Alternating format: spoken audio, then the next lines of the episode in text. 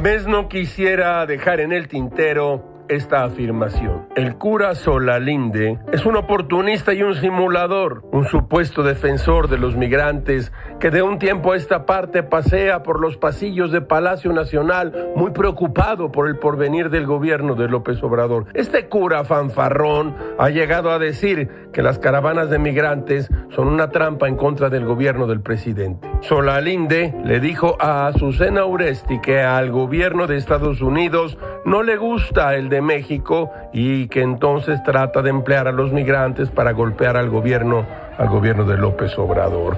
El cura Solalinde dice que ya no hace tanto activismo porque ahora su táctica ha cambiado. Escúchenlo, comillas. La pandemia me ayudó, yo pude dedicarme a los migrantes, ahora puedo hacer una estrategia de mano del DIF de la Procuraduría Federal de Protección a Niñas y Niños de Migración, de todos los actores.